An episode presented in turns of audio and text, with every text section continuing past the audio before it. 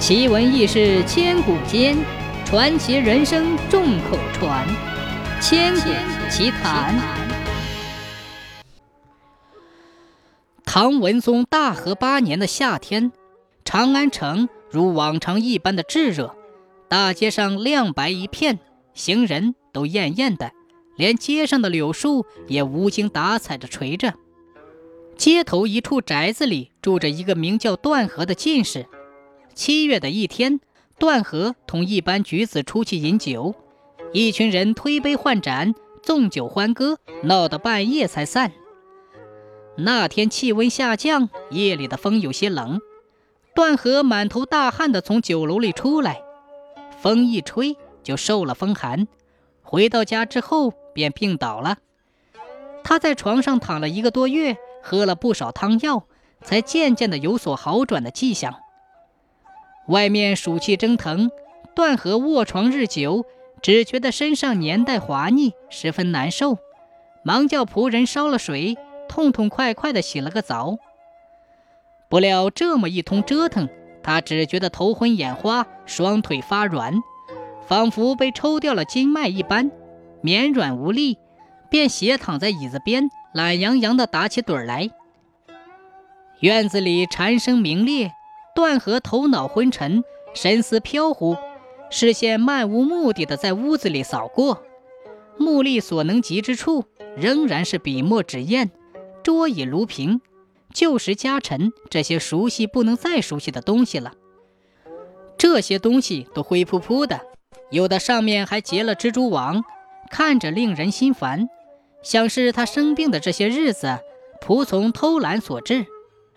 段和一下恼怒，正想将视线投往窗边，忽然一股冷风吹进来，他不仅打个寒战，下意识地紧了紧胸口的衣襟。抬头的刹那，他惊恐地发现屋子里呈现出某种令人胆寒的异象。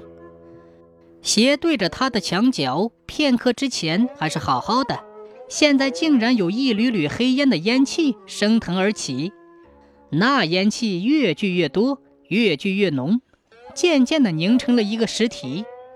定睛看去，赫然是一个彪形大汉。那汉子光着膀子，只在腰间围着一块布，身上的肌肉扎实，似乎是拥有无穷力量一般。他傲立于段河面前，精神抖擞，顾盼自雄，用一种非常热络的口吻对段河说：“看你病成的这个样子。”为什么不娶媳妇呢？身边也好有个人照顾。要是突然病死了，那可怎么办呢？段和心想：有这么说话的吗？不过从他出现时的情形来看，面前的这位明显不是人，而是个鬼。一个鬼无端的出现，热情的建议自己娶妻，这绝对不是什么好事。想到这里，段和心里有了计较，便说道。在下是个举子，家境贫寒，无意婚娶。那鬼哈哈一笑，说道：“哈哈哈，段兄多虑了。现在有个好人家的女儿，容德可观，家世贵显，财力雄厚，有很多陪嫁，根本用不着你出钱。我来做个媒人，你看怎么样？”段和又说：“在下虽然中了进士。”但并未获得一官半职，多年寒窗尚未成名，怎么敢想娶妻之事？段和祥，自己已经表明态度，那鬼也会知难而退了吧？谁成想，那鬼却无放弃之意，接着说：“我辈都是通达之人，不讲究那些俗套，就是不按六礼来迎娶，也没有什么大不了。我现在就为你操办此事。”段和还没有表态，那个鬼便走出了房门，消失在了门口。不一会儿，那鬼便折返回来，喜气洋洋地说：“新娘子来喽！没有父母之命，媒妁之言便娶妻，这种事无论如何不能发生在自己身上。”段和正想挣扎着从床榻上下来，把这自告奋勇上门提亲的鬼给轰出去。就在此时，从门口升起一股旖旎的香气，那香气似乎是有形一般，伸出悠长的触手，涟漪般徐徐蔓延，渐渐地充溢了整间房子。段和不禁呆了一呆。这时，四个身着玄色劲装的男子抬着轿子从大门里走进院子。那花轿金碧辉煌，仿佛公主出嫁一般。轿子后面还跟着四个人，其中两个男子手中拿着精美的妆奁和衣箱，走了几步，将箱子置于庭前的台阶上。还有两个是婢女，这两个女子面容娇美，堪称绝色。轿子抬到门前的台阶上，便停下了。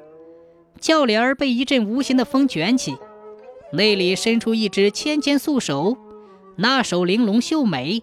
仿佛锦缎一般，闪着和月的光泽，小指微微翘起，似一弯新月，便已经美得惊心动魄。若露出脸来，不知会是何等风华。他侧身从轿中移出，段和抬起眼帘，不期然地瞥见眼前闪过一抹艳丽的红，定睛看去，只见那女子身披金丝绣线的华丽嫁衣。头上覆着飘飘荡荡的大红盖头，锦绣之间弥散出浅淡香气，莲步轻移，由那鬼引领着，如扶风弱柳一般，环佩叮当的走进屋里。段和看在眼里，心神不由得一荡，然而转念之间，又想起这伙人的来历不明，自己若轻易的答应下来，恐怕有后患。于是渐渐地镇定下来，端坐不动。进入阁中之后，那鬼随手关了门窗，又放下床边的帷帐，然后走到段和身边，对他说：“嘿嘿嘿嘿，吉时已到，请新郎新娘入洞房吧。”段和扭过脸去，面如寒霜。那鬼见段和不动，言语之中便有了斥责之意。“哎呀！”有良家女子不顾段君贫寒登门为偶，君如此这般，岂是待客之礼？段和心中险恶，加上身体疲惫，头重脚轻，转身倒在枕头上，背对着那些鬼，一语不发。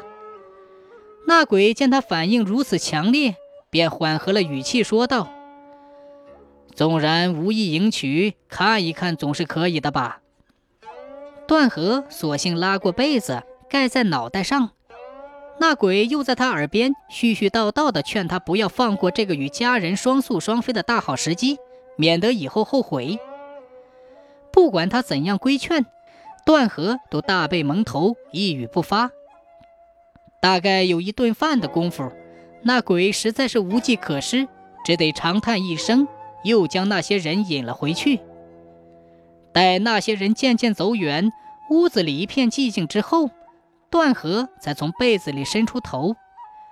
他四下张望了一下，确定那些人离开了，才摇摇晃晃地下了床。靠床的几案上放着一张红色的信笺，那信笺上撒着一些细细的金粉，散发出默默的香气，似一缕幽魂萦绕在室内，久久不散。